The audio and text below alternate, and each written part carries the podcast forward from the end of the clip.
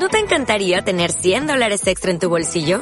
Haz que un experto bilingüe de TurboTax declare tus impuestos para el 31 de marzo y obtén 100 dólares de vuelta al instante. Porque no importa cuáles hayan sido tus logros del año pasado, TurboTax hace que cuenten. Obtén 100 dólares de vuelta y tus impuestos con 100% de precisión. Solo con Intuit TurboTax. Debes declarar para el 31 de marzo. Crédito solo aplicable al costo de la presentación federal con TurboTax Full Service. Oferta sujeta a cambios o cancelación en cualquier momento.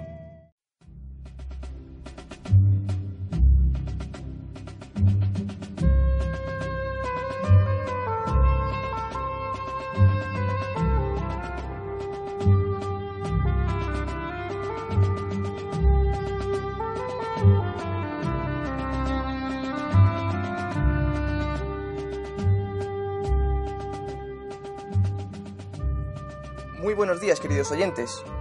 Bienvenidos a una nueva emisión de Radio Libertad Constituyente. Hoy es 26 de diciembre de 2015. Hoy contamos en el estudio con don Adrián Perales. Muy buenos días. ¿Qué tal? Buenos días, David. Y por supuesto con don Antonio García Trevijano. Muy buenos días. ¿Qué hay? Buenos días. Muy bien, vamos a comenzar el programa, Adrián. Sí, comenzamos el programa el día después de Navidad y me encuentro con la sorpresa, don Antonio, que la Casa Real nos felicita la Navidad, o a ¿Sí? usted personalmente o al movimiento entero. Sí. No sabemos si...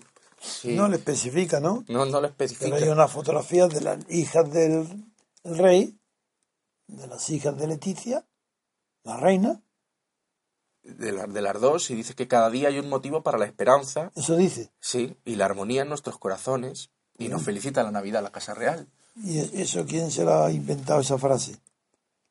Pues no, no sabemos ¿La si periodista Leticia o...? puede ser que haya sido Leticia. sí.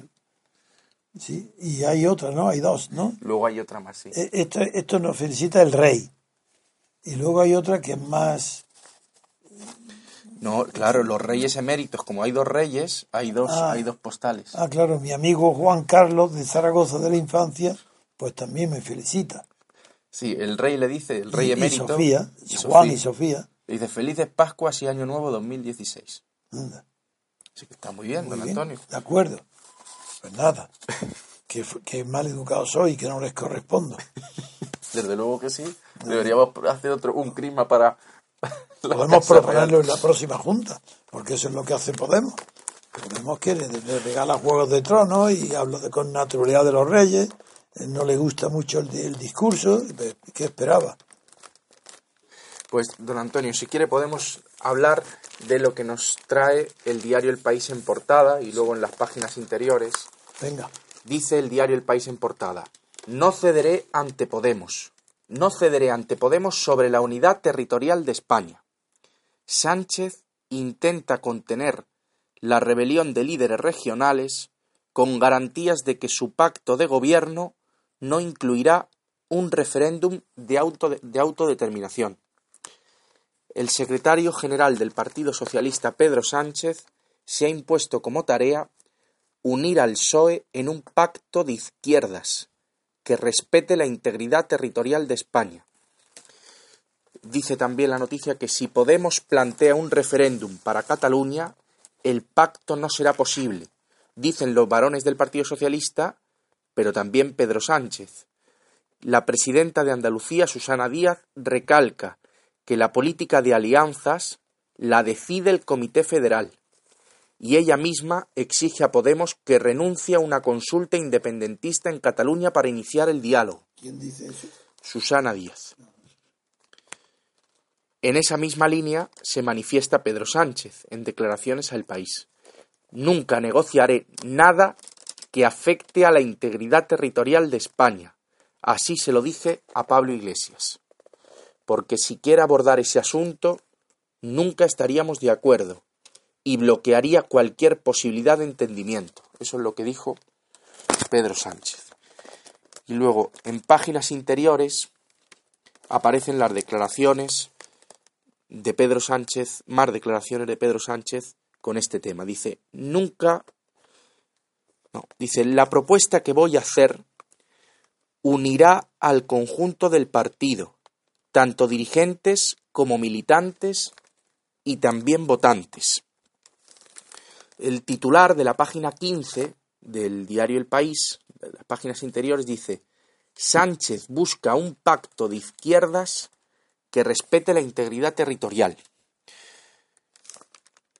Y eh, luego viene también dentro de la página 15 la respuesta que han dado, es un tema distinto, y es eh, la respuesta que han dado los varones regionales al tema que plantea Pedro Sánchez de aplazar el Congreso donde se discute quién sería el jefe del partido.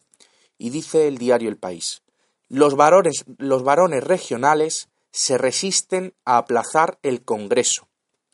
El secretario general pide que el, eh, que el cónclave sea en primavera. El tema está en que Pedro Sánchez quiere retrasar el momento de cualquier tipo de votación de, que, ponga en cuestión su, su liderazgo, después, para después, quiere aplazarlo para el mes de abril, cuando la celebración del Congreso del PSOE en su fecha ordinaria sería el próximo mes de febrero. Y lo que dice la noticia es que podría coincidir con la negociación para tratar de lograr una mayoría parlamentaria y la investidura. Esta es la razón por la que el secretario general de los socialistas, Pedro Sánchez, comunicó el pasado lunes a su ejecutiva que el cónclave debía posponerse hasta la primavera para que no coincidiese mm, con la investidura del presidente del gobierno. Esta decisión, aún no adoptada formalmente, va a ser rebatida por los varones del Partido Socialista, que quieren celebrar el Congreso cuando toca, que es antes de abril, es ahora en febrero. De fondo, dice el periódico, subyace la tesis de parte del poder territorial del PSOE contraria al liderazgo de Pedro Sánchez. Y, sin embargo, César Luena, que es el secretario de organización, que claro, está dentro de, del, grupo de, Sánchez, dice, lo razonable es que el proceso de celebración de congresos se produzca cuando ya haya gobierno en España. Es lo que quiere, claro. Y luego en la página siguiente del diario tenemos que el titular de que el líder socialista Pedro Sánchez comienza a negociar con Pablo Iglesias y Rivera para evitar nuevas elecciones.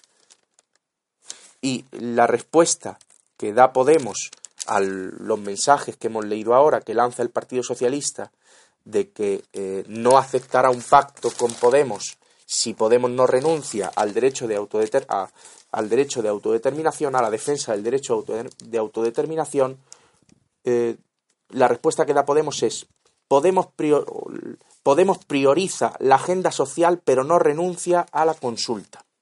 Pues don Antonio, este es el panorama. Sí, pero conviene para que el programa esté completo que lean los, también los titulares del mundo porque en algunos aspectos complementan muy bien lo del país se complementan, no, no son distintos. Es lo mismo, pero no está mal el mundo.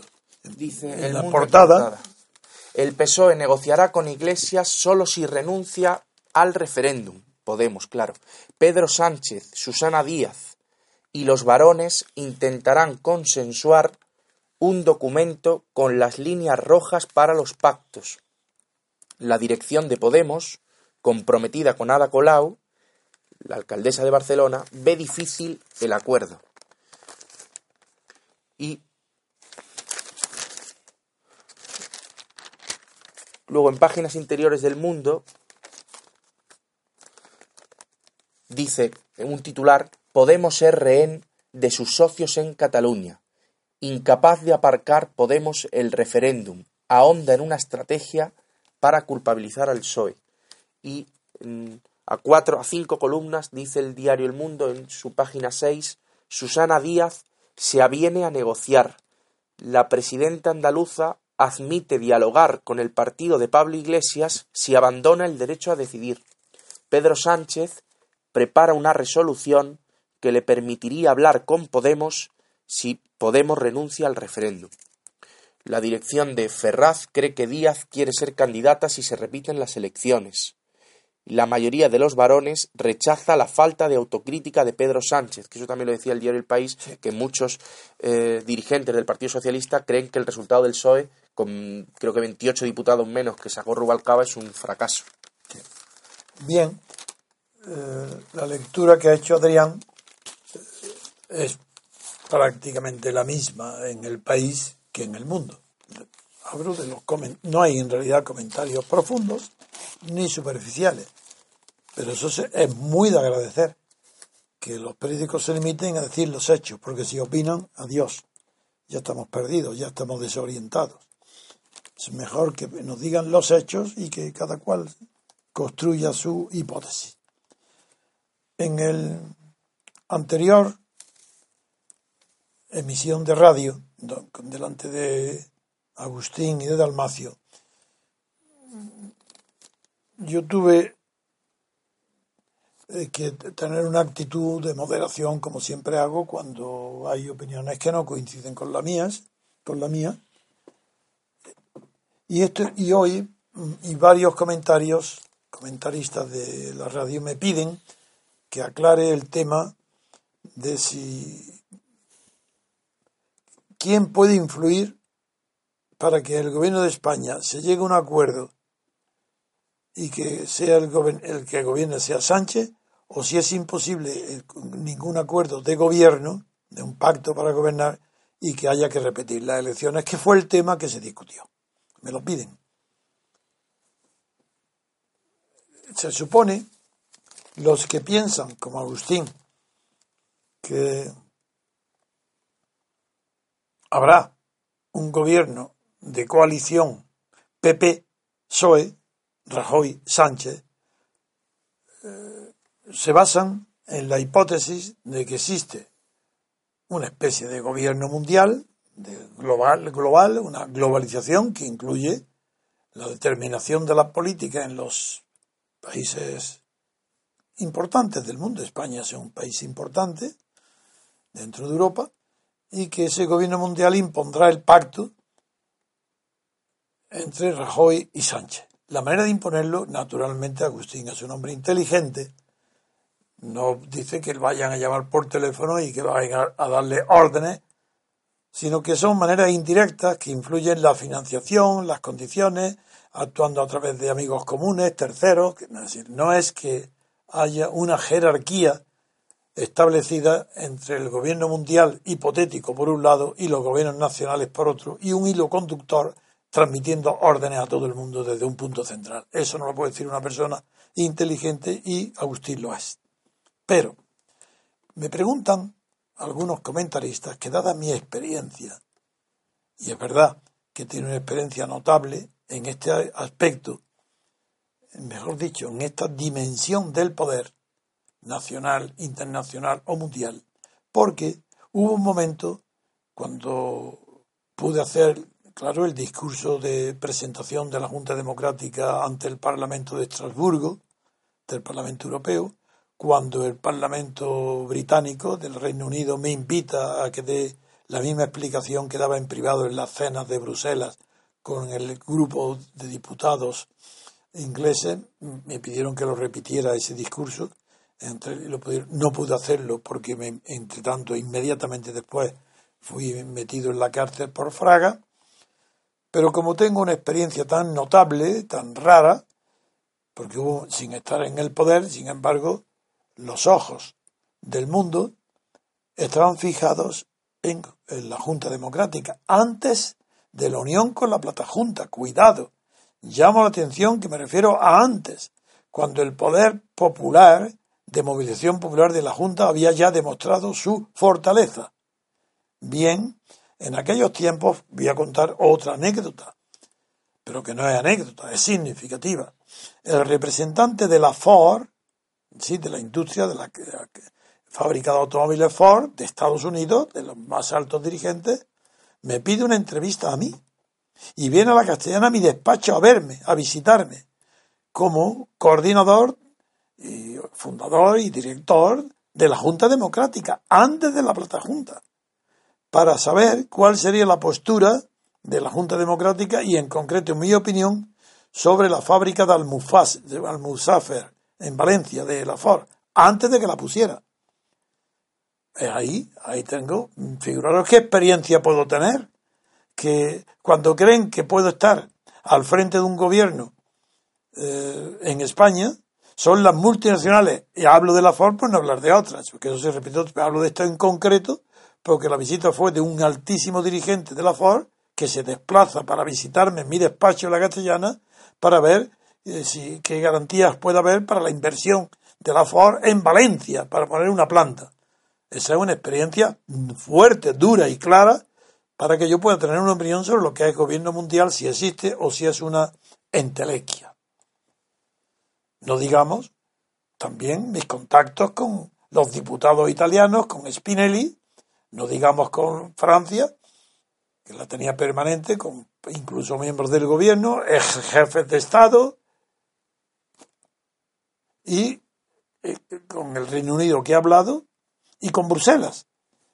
No, olvidéis que Clochesson era muy amigo mío. Y era el que tenía un puesto muy influyente. Fue ministro de Asuntos Exteriores con Mitterrand. Bueno, pues yo nunca percibí, nunca encontré, nunca vi dónde podía estar un gobierno del mundo. Ni siquiera un gobierno para Europa, ni siquiera un gobierno para Occidente. Pero yo sabía muy bien lo que era el Fondo Monetario Internacional, sabía lo que es la OTAN, sabía lo que era el Banco Central Europeo. Todas esas cosas, claro que las sabe todo el mundo. ¿Eso qué quiere decir? Que esos organismos están unificados en otro organismo superior, como por ejemplo el club Bilderberg. Bilderberg es un ejemplo. Un club, ¿Cómo puede ser poder del mundo el Bilderberg cuando invita a uno de sus miembros sea Sánchez? Pero ¿imagináis un gobierno del mundo donde esté sentado Sánchez? No, yo eso no lo he visto nunca. Eso no quiere decir que no vea la influencia de las relaciones internacionales y de las potencias, sobre todo de Estados Unidos. Estado en estado, yo hice un viaje a Estados Unidos en la oposición. Conocí directamente a muchas personas importantísimas de la política, desde el senador Humphrey hasta el vicepresidente de la, de la ecología, este, que tantos galones se quiere poner ahora por el calentamiento del mundo. Pero sigo sin ver en Estados Unidos, no encontré el gobierno del mundo. Ni en Europa. Ni mucho menos en Rusia, ni en los países, ni el bloque procedente de la Unión Soviética. No veo ninguna unión de la que salgan órdenes de un gobierno del mundo capaz de hacer, presionar, actuar de tal manera que se produzca en España un pacto de Rajoy y Sánchez para hacer un gobierno de gran coalición. Es que aquí se confunden las cosas. Una cosa es que las grandes empresas, en España en concreto el IBEX, la banca, las multinacionales que operan en España, una cosa es el deseo de las grandes empresas en todos los países del mundo en todas las épocas, en todos los momentos de crisis o de bonanza, da igual. Una cosa es que las empresas quieran que haya claridad en los gobiernos, unidad en los gobiernos, leyes claras y, que presionen, utilicen en donde están permitidos los lobbies. Y donde no están permitidos la corrupción. Y mediante los lobbies institucionalizados o la corrupción, o las entrevistas privadas, esas grandes empresas del mundo, y en concreto en España, el IBEX y las grandes eh, compañías extranjeras aquí domiciliadas o existentes, hagan todo lo que pueden y, y, hagan todas las promesas, incluso corrompiendo, prometiendo dinero para las elecciones o dándole dinero y comprándolo a los individuos. Eso sí, mediante la corrupción, claro que pueden. Pero cuando hay corrupción, ¿qué quiere decir con la corrupción? Supongamos que un, teórico gobierno del mundo, uno de sus miembros se desplaza o dos o tres o diez o veinte a España para conseguir que se fuerce un pacto de gobierno entre el PP y el PSOE. Supongamos. ¿Cómo se procede? Viene y visita a quien, a los jefes de partido, los propone a los dos directamente, ofrece dinero directamente, pero no veis que todo eso es ridículo, infantil y absurdo. Lo que yo le dije a Agustín es que una cosa es que a largo plazo, ni, no a corto ni a medio, a largo plazo, las empresas económicas, las más fuertes del mundo, deciden la política, pero no la deciden de forma directa, porque tengan más poder que el partido político estatal. No, no, tienen menos.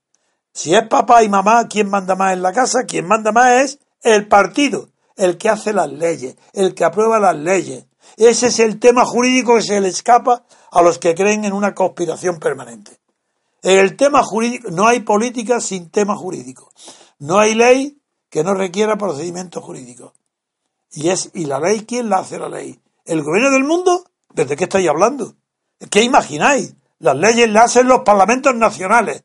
Ah, que se compra un parlamento nacional entero un diputado a otro, ah, como en Francia o en Inglaterra, donde hay eh, eh, la representación es individual y personal. No, eso es imposible. Es más fácil, desde luego, donde hay partidos y son los partidos los únicos que, que designan a los diputados. Ahí sí se pueden corromper mucho más y se corrompen. ¿Y cómo se hace? Como no hay gobierno del mundo, pues utilizan las empresas sus influencias locales y la corrupción para forzar, en este caso, un gobierno, un pacto entre Rajoy y Sánchez. Ese pacto yo creo que no se va a producir. Y, y, en cambio, Agustín dijo que sí, que sí, que se va a producir el pacto Rajoy-Sánchez porque eh, la globalización lo impone. Es decir, que se supone que hay un gobierno del mundo o que hay un Bilderberg que manda. Pues no manda nada el Bilderberg. Es una cuestión social, de influencia social, que se reúnen, claro, para conocerse, para entablar, eh, para pedir a una u otras leyes que les interesa. Oye, que en mi país.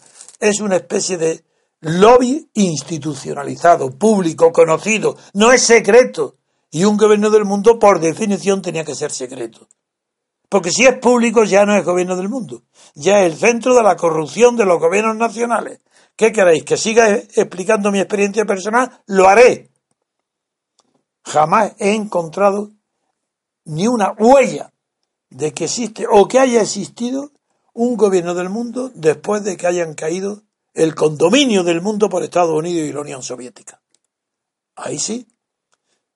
Claro que el dictador Franco era celoso de la autonomía española, de su nacionalismo, pero él mismo buscó la protección, el apoyo de la Iglesia Católica y del el mundo anglosajón cuando vio que Hitler perdía la guerra en Stalingrado. Y como Franco no era tonto y era un militar y estaba bien asesorado, pues sabía que tenía que buscar otros apoyos. ¿Y qué hizo? Pues que cambió a Martín Artajo, puso de ministro de Exteriores a Martín Artajo, que era la Iglesia Católica, a Ruiz Jiménez, para acercarse a la Iglesia, para obtener un apoyo descarado y claro de la Iglesia. Y vaya si lo consiguió, como que convirtió casi el franquismo en el, el nacional catolicismo, lo que se llama de una manera caricaturesca, pero real, ese fenómeno. ¿Y acaso Roma participaba entonces en el gobierno del mundo? ¿Es que hoy el Papa Francisco forma parte del gobierno del mundo? ¿Pero cuál? ¿Es que Bojila formaba parte del... Vamos, vamos, vamos, vamos, vamos. De verdad, es que no se puede sustituir el análisis profundo, pormenorizado, dividido en análisis significa dividir.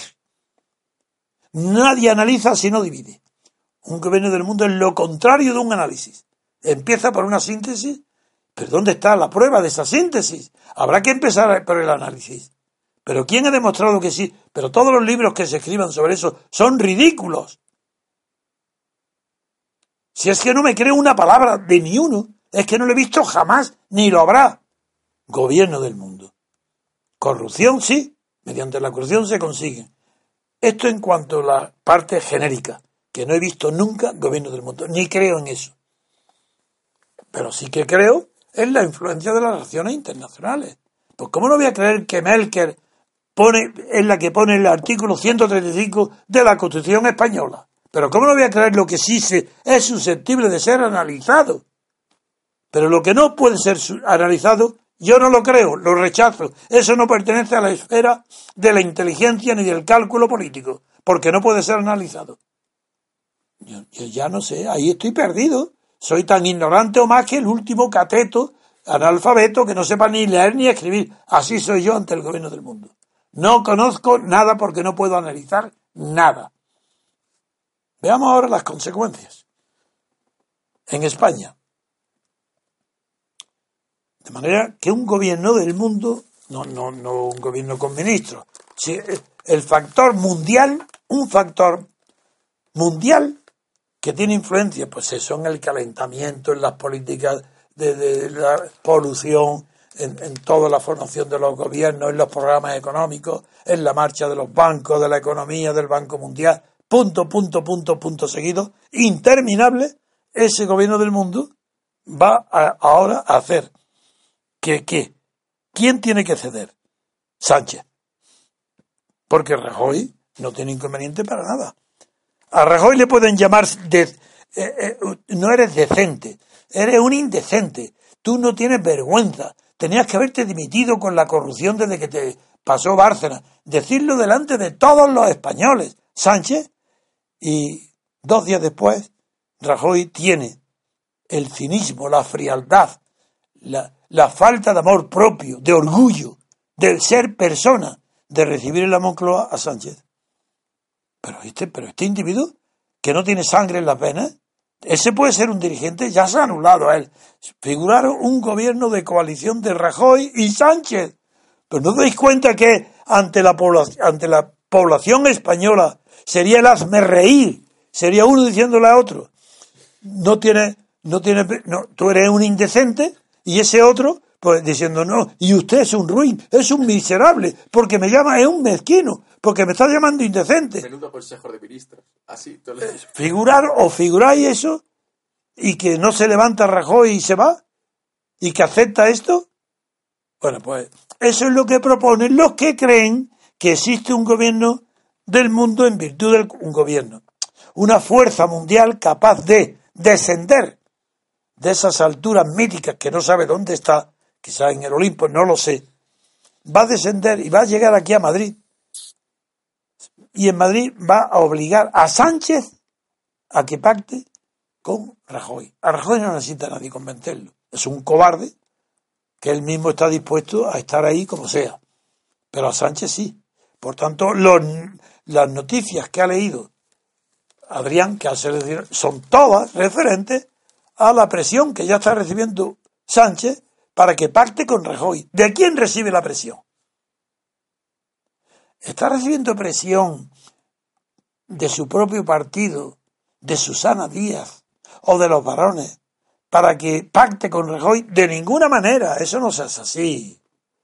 Pero es que soy no, es que soy unos analfabetos de las relaciones de poder en la política. Es que no sabéis ver nada. Eso así no se hace. ¿Cómo se hace? Pues que Susana Díaz y todos los dicen de acuerdo, no hay que pactar con Rajoy. Eso es de acuerdo, no, eso no se pacta. Yo también lo apoyan todos, con nada. Ahora bien, le dicen, cuidado, negociar con Iglesias, perfecto.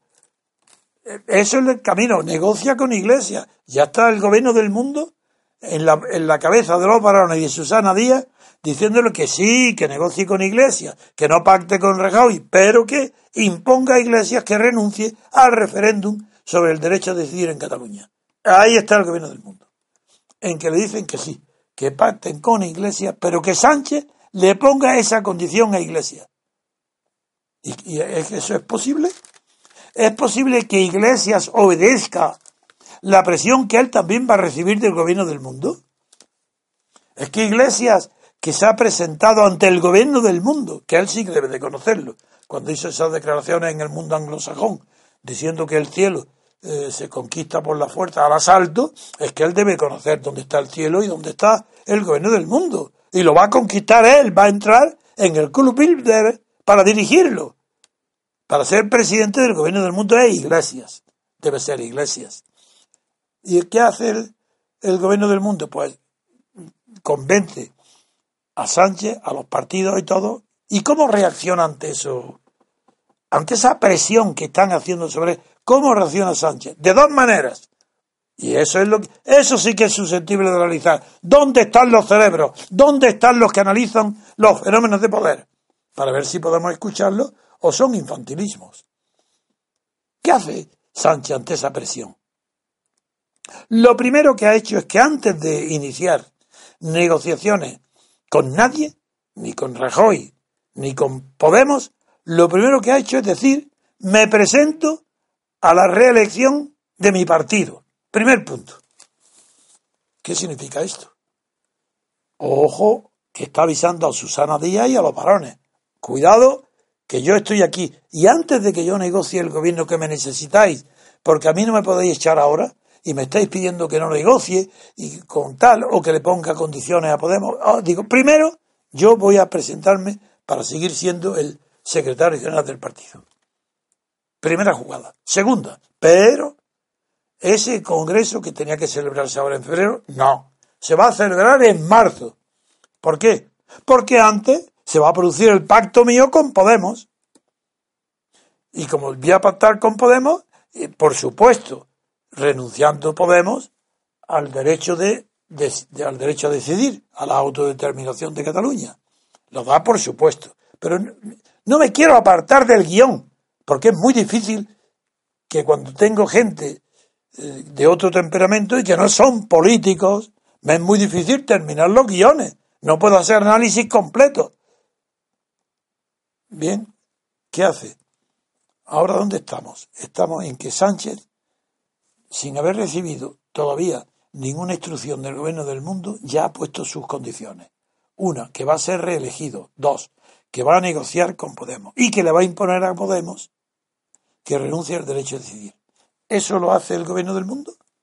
Es, es una fuerza transnacional, multinacional, oculta, secreta, poderosísima, la que está interviniendo para que haya, se produzca el pacto entre Rajoy y Sánchez y que renuncie a pactar con Iglesias y que renuncie, por tanto, a pedirle que, que Iglesias no haga no forme parte del referéndum. Oh, es que estas noticias hay que combinarlas, porque es que hay otra noticia donde ya Iglesias ha dicho que es irrenunciable, que no puede, porque Colau tiene un pacto en donde la condición sine qua non de Colau para apoyar a Iglesias en Cataluña y en el resto de España es celebrar el referéndum sobre la autodeterminación o derecho a decidir.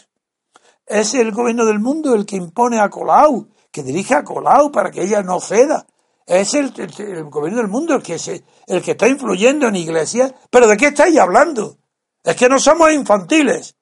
Es normal que cuando una persona inteligente y culta, no dedicada a la política, no nombro a nadie, pero amigos míos muy cercanos, grandes pensadores, cuando no, como no están dedicados al fenómeno del pensar, el fenómeno del poder, sino filosof, alta filosofía, pues no saben y atribuyen los descalabros grandes, las cosas que no comprende su inteligencia, lo atribuyen a un supuesto hipotético gobierno del mundo. Es como los católicos que atribuyen las desgracias a un designio de Dios para ponernos a prueba.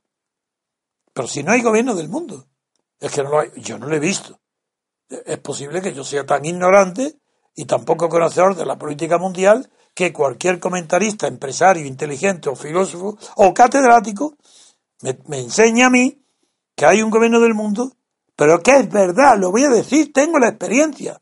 Quien me vence a mí no fue la traición de Santiago Carrillo. Quien me vence a mí es Kissinger, porque me avisa Chesson, Claude Chesson, me llama por teléfono desde París y hablo con él, con el ministro que fue ministro de Exteriores. Y me dice, Antonio, ya no puedes contar con el apoyo de Alemania a la Junta Democrática. Y no, entonces estaba la... Eh, sí, con, la, con, la, Junta. Me habían metido en la cárcel previamente, habían hecho todo para anularme. Me dice, ya no puede, porque tienen miedo. Estados Unidos, Kissinger, tiene miedo que en España se produzca el mismo fenómeno que en Portugal. Y ningún gobierno del mundo, sino Kissinger, secretario de Estado, por tanto ministro de Asuntos Exteriores de, de los Estados Unidos, Kissinger es el que se preocupa de apartar a Trevijano de la política como sea. Primero fue el, y el PSOE fue el instrumento. Uno, para inventarse, difamarme con una supuesta corrupción en Guinea.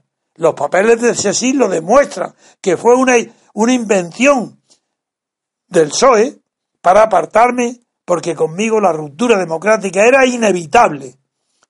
Sí, sí, yo no, yo no, yo no era un partido, pero impedía que los partidos entraran en contradicción con ellos mismos si se apartaban del camino que habían firmado en el documento que yo redacto sobre la necesidad de la ruptura democrática del régimen de Franco, de la dictadura.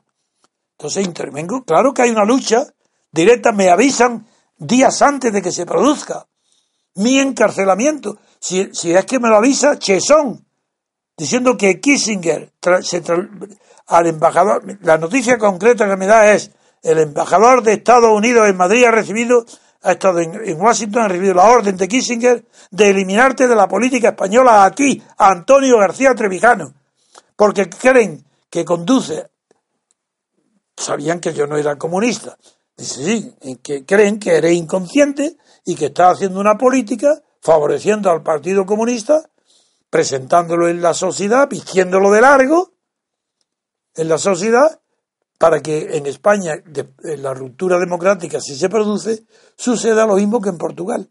Y en Portugal, en ese momento, es que el Partido Comunista de Cuñal, y a través del almirante Cutiño, el almirante rojo, que le llaman el Cutiño, había, tenía la hegemonía política política en Portugal. Y Kissinger, que se distingue por su falsedad analítica en todos los frentes, por Dios, Bersinski tenía una inteligencia infinitamente superior a la suya, porque los dos eran profesores de lo mismo, de la misma asignatura, pero Kissinger era un bruto, era una persona bruta, poco fina, poco refinada. Yo he tenido la paciencia de leerme el, el tocho de sus memorias. No es nada, no es un hombre inteligente, no, Sí, tiene una cierta cultura, pero muy superficial. Pues Kissinger venció, quien me derrota a mí. ¿Qué hace Kissinger para derrotarme? Que manda al, embajador de Estados Unidos para que esté al lado permanentemente de don Juan Carlos, ya rey, porque había muerto Franco, y le aconseje antes de que nombre a Suárez, en la crisis de Carlos Arias, es decir, cuando yo estoy en la cárcel, antes de salir, que le aconseje al rey que nombre a un, a un primer ministro, un jefe de gobierno joven, de su misma generación. Esas palabras literales que transmiten Kissinger al embajador y que yo conozco a través de Chesón. Bien, por eso yo estaba tan seguro cuando me reúno en mi despacho después de salir de la cárcel con todos los miembros de la Plata Junta y les reproche que no han hecho nada y que incluso eh, estaban encantados de, que yo estuviera más tiempo en la cárcel.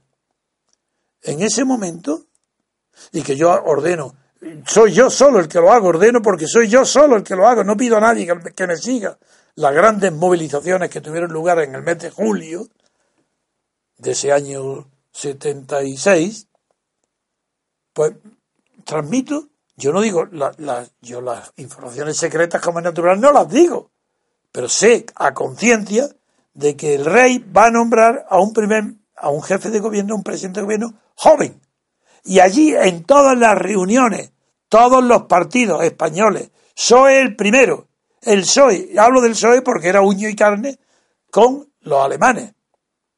Y lo que había pedido Kissinger, un lado su embajador al rey decirle que nombrara a un primer, a un presidente del gobierno de su generación. Y había ordenado además que se hiciera un contacto directo del embajador de Estados Unidos con la socialdemocracia de Helmut Schmidt y Willy Brandt, para que a su vez, a la misma gestión que él hacía ante el rey, la socialdemocracia presionara, o influyera, o dijera, ordenara. Eso sí, ahí sí que lo admito a Felipe González para que aceptaran el nombramiento del jefe de gobierno que iba a surgir cuando, estaba, cuando había salido la crisis de Carlos Arias. Es el gobierno del mundo, ahí estaba. estaba en una crisis muy grave en España. Ahí, ¿quién, ¿Quién actuaba? Kissinger. Ese era el gobierno del mundo en España, por lo menos. ¿Y qué pasó? Pues pasó que nombró a Suárez. Y en todas las reuniones de ese mes que transcurre aproximadamente, no, menos, unos días, entre mi salida de la cárcel el día 12 de junio y el nombramiento de Suárez, durante todo ese tiempo, y para quien dude de mis palabras que lo busque en las hemerotecas, el PSOE y todos los demás partidos, sin excepción, incluido el Partido Comunista, decían que se iba a nombrar presidente del gobierno. Unos decían Areiza, otros a Torcuato Fernández Miranda, otros estaban seguros. Y yo dije nada más, no dije el nombre de ninguno, como es natural no lo sabía. Dije, no, va a nombrar a uno más joven que ellos. Lo dije antes de que se produjera porque estaba informado por Chesón de lo que me había transmitido el, que el conocimiento que tenía de, las órdenes recibidas por el embajador de Estados Unidos en Madrid. Bien, y luego, claro, salió Suárez. Pero es que a la vez que esa gestión ordenó Kissinger otra, a su embajador, y es que coordinara los movimientos con la socialdemocracia alemana para que Felipe González aceptara el nombramiento de Suárez y se convirtiera en la oposición. Y a cambio de eso le dieron todo el dinero que quisiera. Y yo sabía de antemano que una de las condiciones del pacto es que harían todo el gasto de la propaganda del PSOE en las primeras elecciones, lo haría la socialdemocracia alemana. Y la prueba está en algo que me lo dijo también Chesón. Pues, y la prueba está en que los carteles en Cataluña de, la propaganda del PSOE llevan la imprenta alemana en, los carteles del pie de imprenta. Ese es el gobierno del mundo para mí. El gobierno del mundo, ¿quién es? Kissinger, ¿Y ese es el gobierno del mundo? No, ese es el gobierno de Estados Unidos, no de Estados Unidos como política permanente, de aquel momento. En aquel momento ese era el gobierno del mundo, Kissinger. Y digo que a mí no me derrotó Santiago Carrillo, sino Kissinger, porque Santiago Carrillo seguía apoyándome todavía dentro de la Plata Junta cuando creía que el, gobierno que iba a suceder a Carlos Arias sería Arelza. Todavía. Y es cuando sale Suárez y cuando se desconcierta por completo el Partido Comunista. Ya no sabe dónde está. Y por eso es, lo demás lo conocéis, por eso la importancia tan grande que tuvo, que que Santiago Corrillo tiene que inventarse el ruido de sables para comunicar miedo a la sociedad civil española y, no, sobre todo a sus militantes del Partido Comunista para que acepten la traición a la que estaba dispuesto Santiago Carrillo desde que se produjo el nombramiento de Suárez. Eso ya para él fue una sorpresa y ahí se entregó por completo al PSOE. Ese que queréis, que hable más del gobierno del mundo, hablaré. Claro que hablaré del gobierno del mundo. Supongamos que yo estoy equivocado. Ah, y que existe un gobierno del mundo, pero yo no me di cuenta.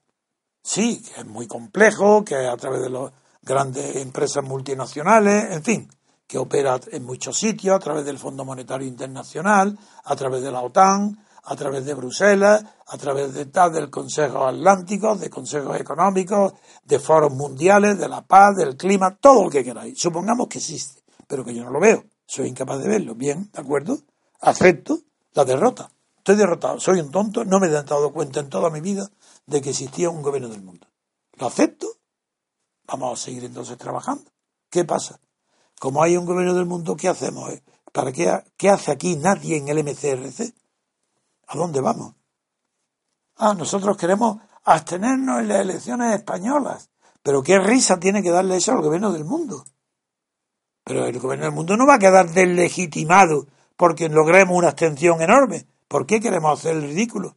¿Por qué siendo personas mayores queremos actuar como tontos, infantiles y niños, creyendo en fantasmas? Pero es que ya está, si hay gobierno del mundo y nosotros no tenemos instrumento ninguno a nuestro alcance para poder modificarlo, ya que el único instrumento que tenemos es que inviten en Bilderberg, Bilderberg inviten a Pedro, a Pedro Sánchez, pues si el único instrumento que tenemos es Pedro Sánchez para influir en el gobierno del mundo, figuraros la estrategia que estamos haciendo el ridículo que yo llevo haciendo toda mi vida y ahora vosotros los que seguís apoyando al movimiento y estáis dentro y creáis en él, ¿para qué pedimos la abstención? No hacemos nada. No más vale retirarse, ¿a qué? A llorar, o aquí a ganar dinero, o a corromperse. ¿Qué queréis? ¿A qué quieren conducirnos los que dicen que hay un gobierno del mundo? ¿A dónde vamos? Ah, pues, y, tenéis, y proponéis vosotros alguna acción contra ese gobierno del mundo, decírmelo y allí estaré yo el primero. Pero ¿qué acción proponéis contra el gobierno del mundo? Es que esto no hay derecho de verdad. No se puede hacer esto.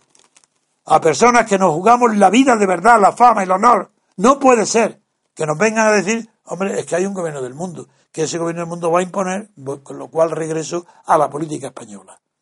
Todo esto viene este análisis porque me lo han pedido en, en los comentarios que lo haga.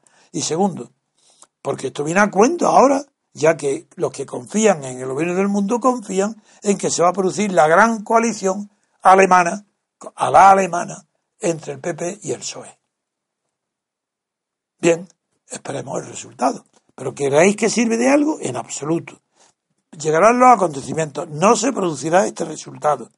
Habrá otros cambios, otras, otras vicisitudes. Perderá el poder Pedro Sánchez, se lo quitarán pero seguirán diciendo los demás, pues el gobierno del mundo le ha quitado el poder. Todo lo que es inexplicable por el análisis, el gobierno del mundo lo explica. Es igual que para Franco la masonería. Pues bueno, la masonería es una maravilla de recursos. O los judíos. O, el, chivo expiatorio. Pues ahora se ha inventado el gobierno del mundo.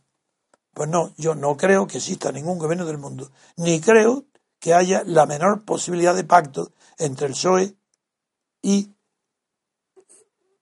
Iglesias. Porque lo dije ayer, como literalmente dije la palabra cepo y pensé en los pies. Porque estaba pensando en el cepo de que coge a un zorro, por ejemplo. Pues Pablo Iglesias está cogido en un cepo por los pies por Ana Ada Colau. No puede de ninguna manera renunciar al referéndum de autodeterminación o derecho a decidir, porque no puede, perdería todo el poder en todo el resto de España. Eso no puede suceder. Por esa razón no creo, y yo creo que vamos a otras elecciones.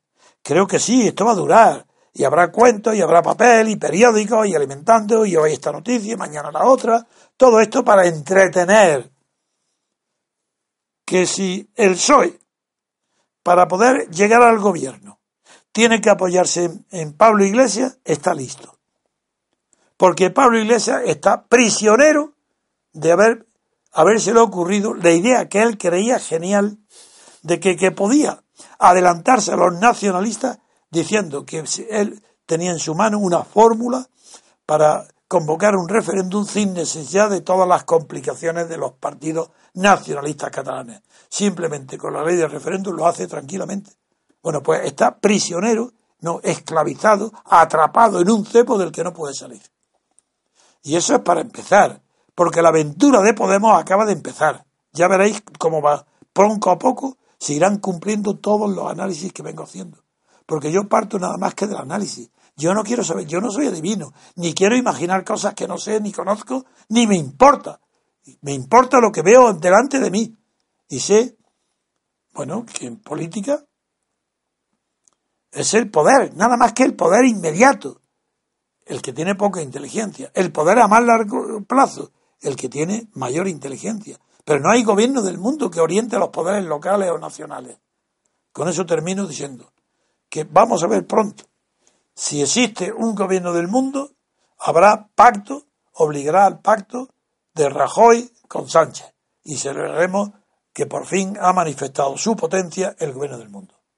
Y si no existe, continuaremos analizando, pobres hombres, con nuestros pocos y escasos medios, lo que pasa en la política de España, en la política de Francia, o con el yidaísmo, o ya veremos a ver lo que se nos ocurre. Porque claro, no tenemos la inteligencia ni la intuición de ver ese fantasmagórico gobierno del mundo siendo terrible, don Antonio, la situación política española, porque es, es, tremendo, mm, casi nos tenemos que contentar con que se retrase el mayor tiempo posible la formación de un nuevo gobierno. Hay datos de que en Bélgica las cosas han ido mucho mejor durante más de un año que no tienen gobierno. en Italia pasaba lo mismo. En Italia decía que se salvaba eh, algo Italia, porque no había gobierno con los qui- quinta partidos, estos los, los pentapartidos, era muy parecido. Pues ese es el único consuelo que nos puede quedar, que no, que no se forme gobierno. Siendo un, cuando sale Pablo Iglesias diciendo que no hay juego de tronos, que no hay cambio de sillas, hace dos años diciendo que no nos representan y ahora están jugando exactamente al mismo juego de, de partidos estatales que nombran a los diputados y que les obedecen eh, y, y que no hay representación ninguna. Aunque es verdad que Pablo Iglesias no es el jefe absoluto de su partido, por, por lo que usted acabo de- acaba de decir No, de su partido sí. pero no de, no de los diputados que le, le, as- le no achacan de, y no que de la coalición que ha vencido en, en Cataluña con Juntos por, por el Sí. Pero sus 40 Por- diputados sí, eso sí, a eso sí obedecen. son de él. Esos le obedecen y eso sí los representan. Eso No- sí. eh, Nos representan porque son ellos más A él guapos y sí. mejor. A él sí, lo que no representan es a los que los votantes, esos no. Pero a Iglesias sí que los representan. Pero Ni siquiera los representan. Es. No, no, no, no. Es Iglesias el que representa a todos aunque no hablen. en la- los gritos que daban eh, cuando las elecciones, al- eh, en la misma noche electoral, diciendo ahora sí, ahora sí nos representan. Cuando no se dan cuenta que la representación no Es una, misma. no es una cuestión de contenido o de, o de lo bueno o malo que sea el dirigente, es una cuestión previa. Los diputados de Podemos no pueden representar a los votantes, sino al jefe de Podemos. Al que hace la lista. Solamente representa el que ha elegido sin lista ninguna. Que lo elige el votante por él, por sus condiciones personales, uninominales. Un solo diputado por distrito. Ese sí representa. Pero en cambio, todos los demás, no porque yo lo diga, sino porque toda la ciencia política alemana que ha justificado este sistema de listas dice que en el sistema del estado de partido y en los partidos estatales literalmente dice que ha desaparecido todo elemento de representación y que en lugar de la representación lo que el fenómeno social que se produce es el de la integración de las masas en el estado a través del voto a las listas de partido estatal Y el cinismo de don Antonio de Pablo Iglesias cuando dice que ha llamado a, Alberto Garzón para felicitarle por su resultado electoral porque tiene dos diputados. Eso es que es una mala persona. Y Alberto Garzón le dará las gracias por haberle... No, por- eso, eso no es le cuelga el teléfono. Eso es una señal de, de mala ide- intención, mala idea, mala persona. Que ha vencido, él ha derrotado, ha hecho polvo a Izquierda Unida mediante la traición y la deslealtad, y luego llama, habiendo sacado cuatro, 40 diputados, a otro que ha sacado dos, que era su rival, para felicitarlo. No, eso es de una maldad enorme. Si, ese- si además se le ve en la cara, es un, que, que tiene una expresión de maldad. Es una niña mala, con bigote, porque tiene cara de niña. A pesar de la, no es por la coleta, sino porque tiene la cara redonda, esa sonrisa permanente, que no se sabe por qué, no, no puede estar sin sonreír. Mejor dicho, no es una mueca enseñando los dientes separados. No sé, Pablo Iglesias tiene muchas muestras, es, es un sinvergüenza. Por ejemplo, le voy a contar otro, otro dato. Salió en televisión cantando una canción de Javier Cray que, que hizo Javier Cray contra Felipe ¿Y- González. ¿Y quién es Javier Cray? Javier Cray es un cantautor que se hizo famoso porque hizo una canción contra Felipe González cuando Felipe González aceptó la OTAN. Cuando dijo de entrada no. Eso es, hizo una canción en contra de Felipe González. Y Pablo Iglesias sale en televisión tocando la canción de Javier Cray sin saberla tocar, no sabe tocar la guitarra y no toca los acordes que... Pero se muestra ante el- cantando también. Y, y, y a- y ante este Ja- y Javi- a Javier Cray, antes de morir, porque ha muerto, le, le dijo que su sueño era cantar esa canción. ¿Le dijo quién? Pablo Iglesias a Javier Cray, Porque lo conocía personalmente. pues se acercó a él en los últimos Ah, y le pidió que cantasen esa canción juntos. Y Javier Cray le dice, a condición de que me hagan la segunda voz. ah, sí, eso no sabría hacerlo, ¿no? Y y entonces le dijo Cray, pero tú sabes hacer, Claro, no sabes, sabes hacer la segunda voz. Y Pablo sí. Iglesias le dijo que sí. Igual que Kant, ¿sabe quién es? Pues salen, lo pueden ver los oyentes, cómo le hace Pablo Iglesias la segunda voz a Cray. No. Una cosa pisándole, eh, Cray ya era mayor, y, y él pues entra en la canción como un elefante en, en una cacharrería. Entendido. He comprendido. Bien, pues yo creo que podemos pasar a otra noticia si, hay si, si encontramos otra. Sí, hay, claro que habrá. Pero es que esta- el resumen de esta es que sigue estando en pie la prueba de la existencia del mundo. Si se produce la gran coalición es debido al mundo, al gobierno del mundo. que no lo conocemos. Y, ya- y tenemos que tirar la toalla ya, porque a partir de ahí, ¿para qué hace el MCRC ni para qué luchamos nosotros si hay un gobierno del mundo que decide y no tenemos instrumentos contra ese gobierno del mundo? Pues abandonar. Y si no se produce la gran coalición y hay otras combinaciones raras, lo que fuera, o sobre todo lo que yo creo, nuevas elecciones, será una prueba de que no hay gobierno del mundo. Pues bien, esperemos a ver esa prueba empírica. Pues pasamos a otra noticia. Sí.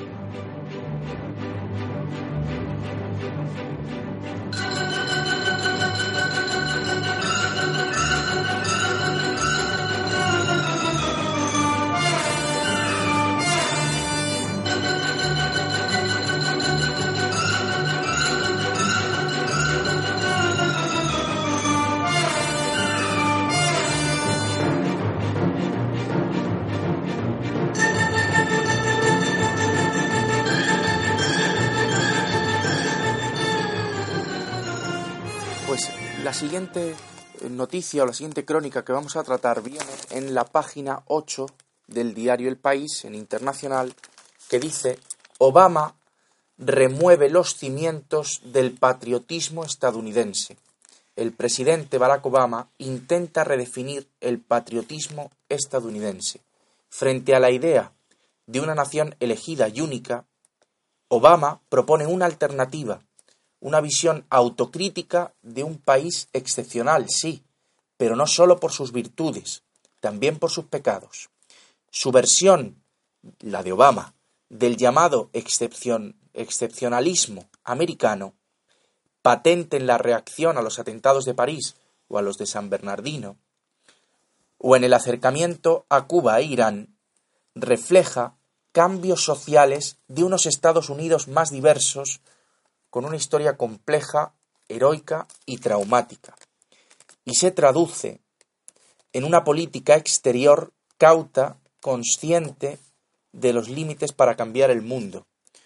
Dicen, traen unas palabras entrecomilladas de Barack Obama, en el que dice, después de los atentados de París y de San Bernardino, los últimos, en Estados Unidos, dice, lo que no haremos y lo que yo no hago es actuar para obtener beneficios políticos o para que, en un sentido abstracto, América parezca, parezca fuerte o yo parezca fuerte.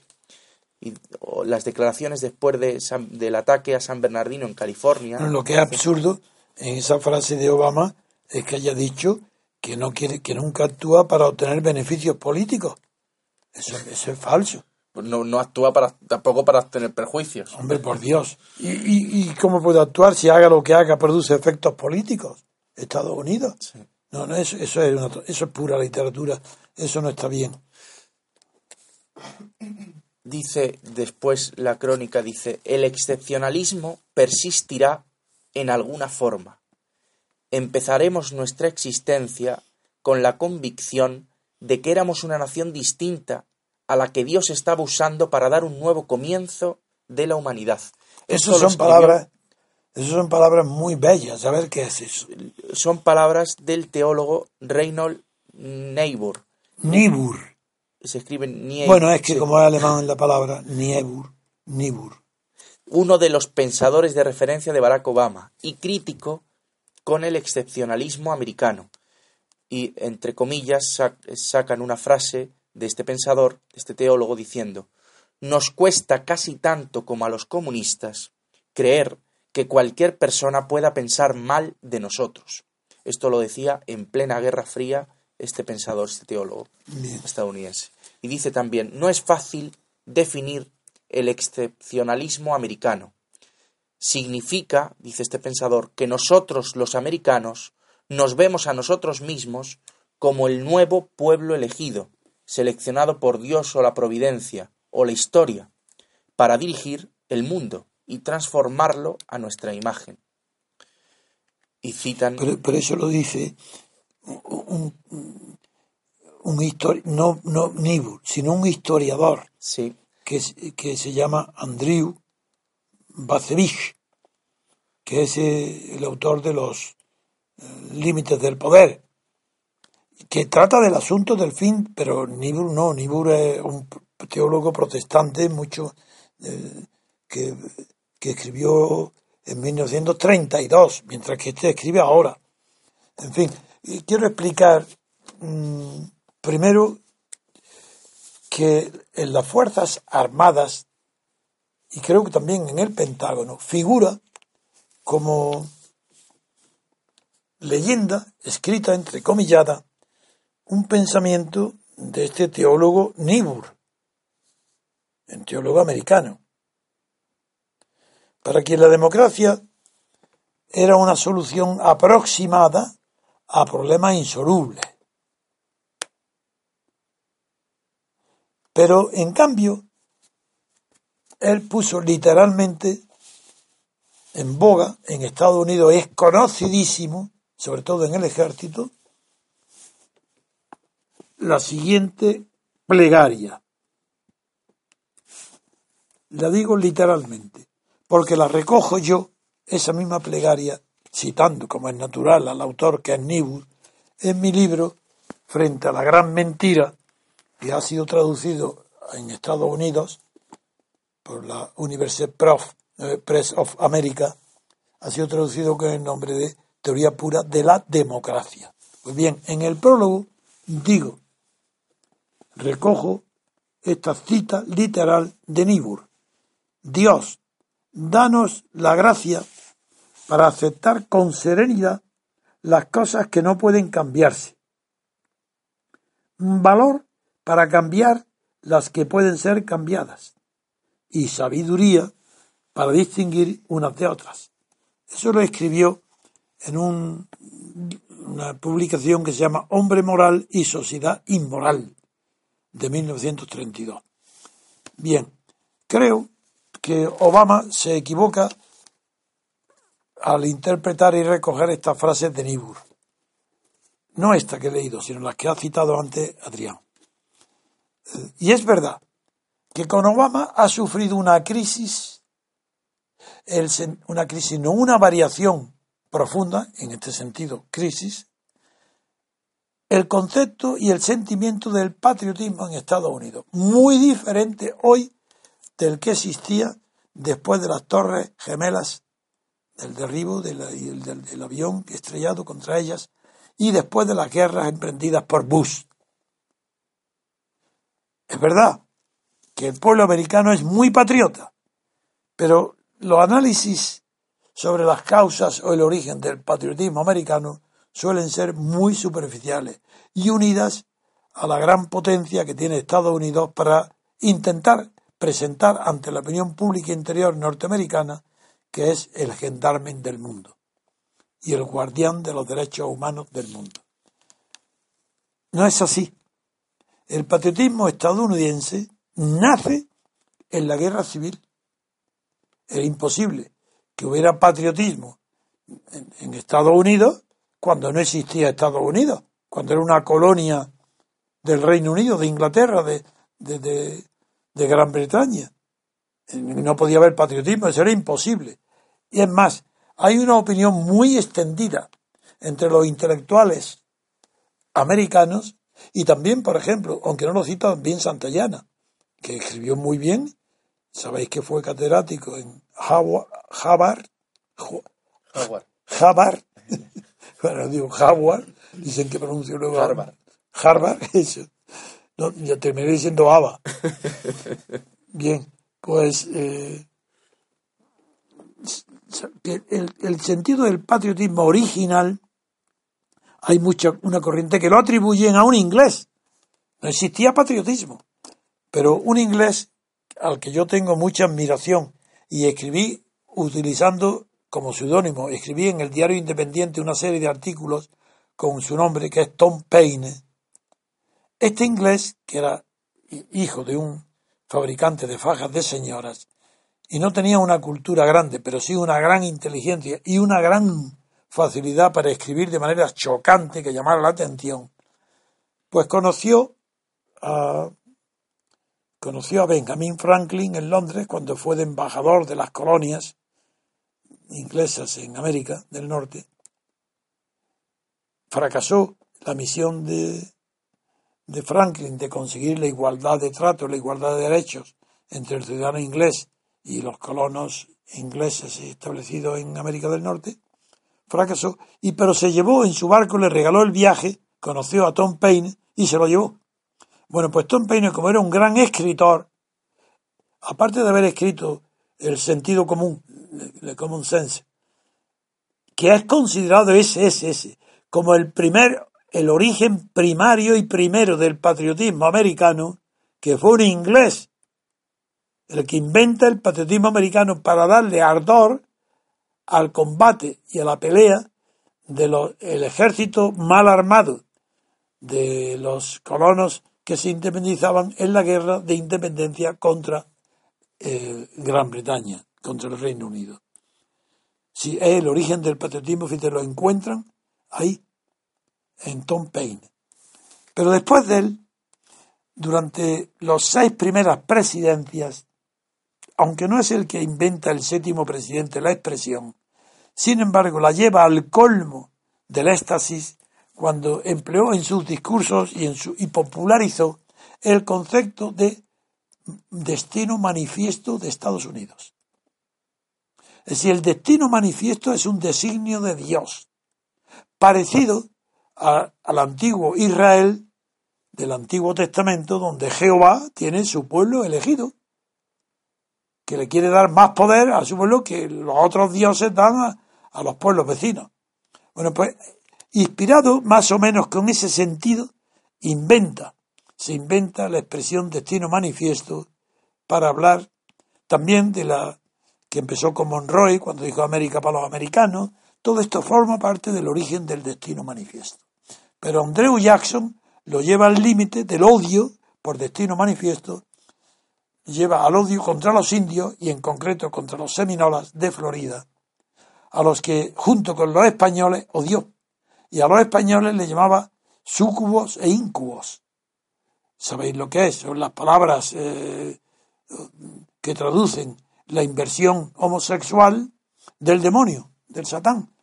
Y como ya sabéis que yo soy Satán, por las biografías que publican sobre mí en, algunos, soy Satán, y Dalmacio Negro me ha dicho que ahora escriba mi próximo libro firmándolo eh, Satán Tabú, porque como estoy prohibido, nadie me oye, dice, pues ya está, tienes el nombre. Tú, tu próximo libro, fírmalo como Satán Tabú, el nombre y apellido.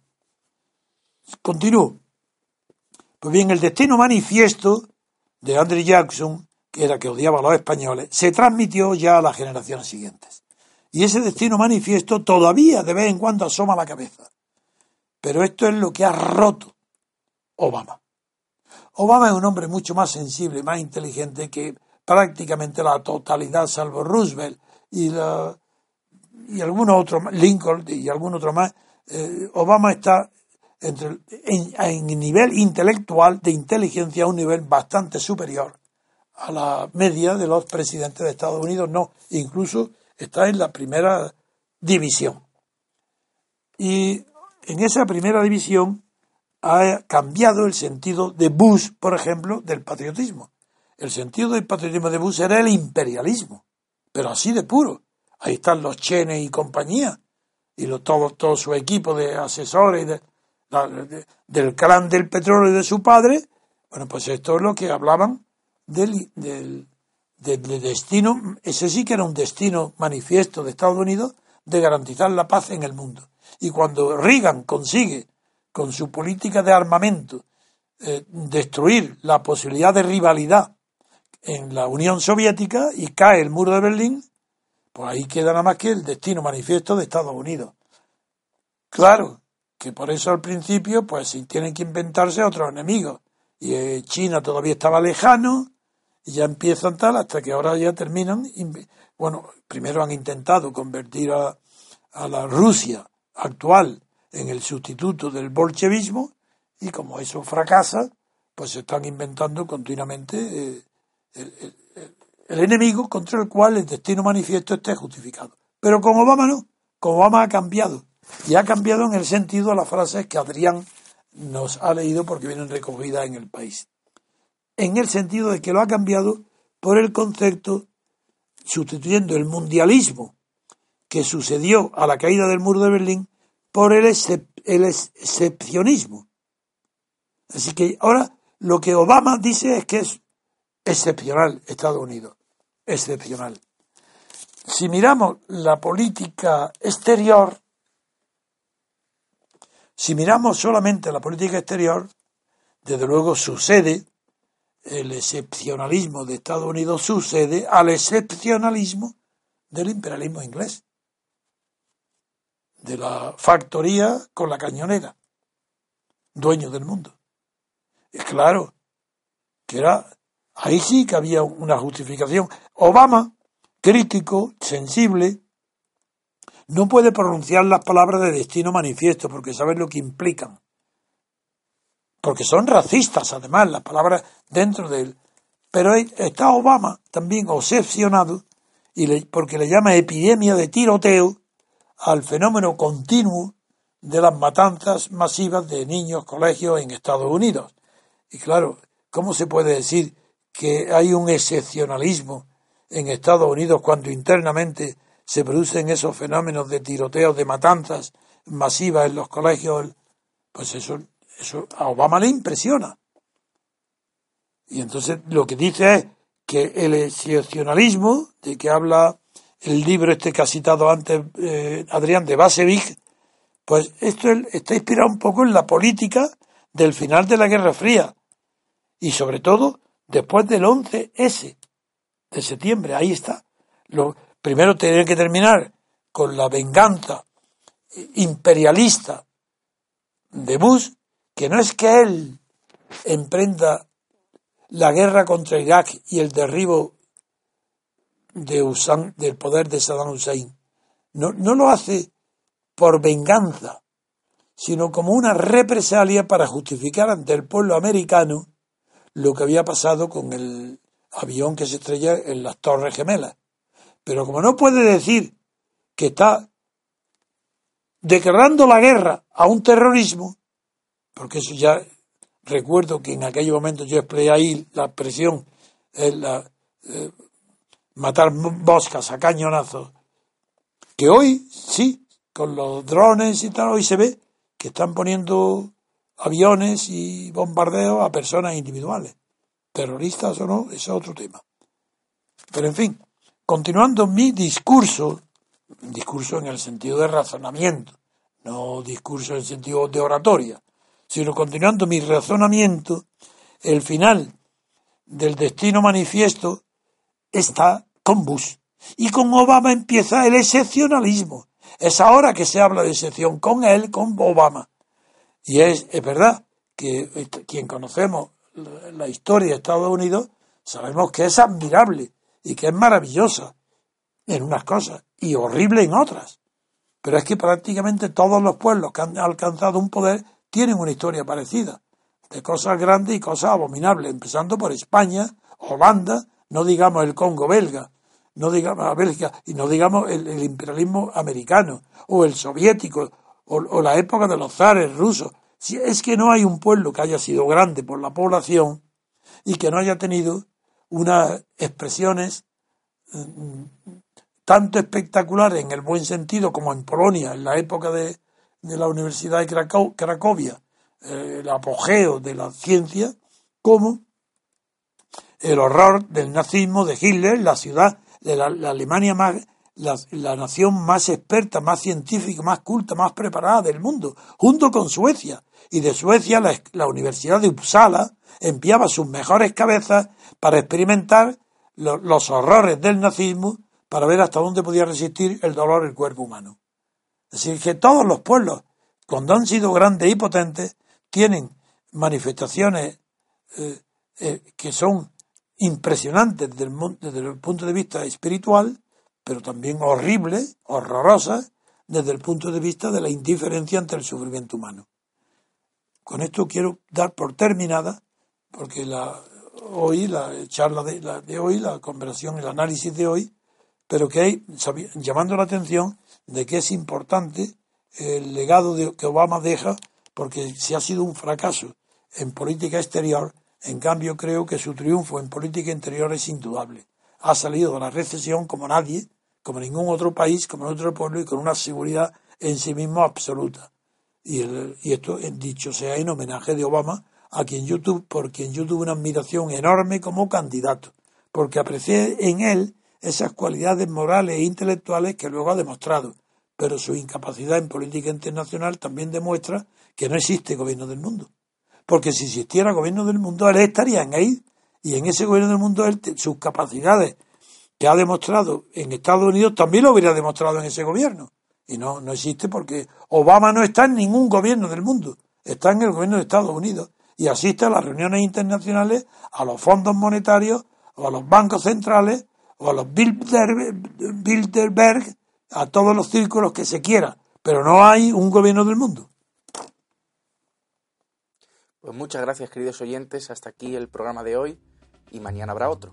Hasta entonces.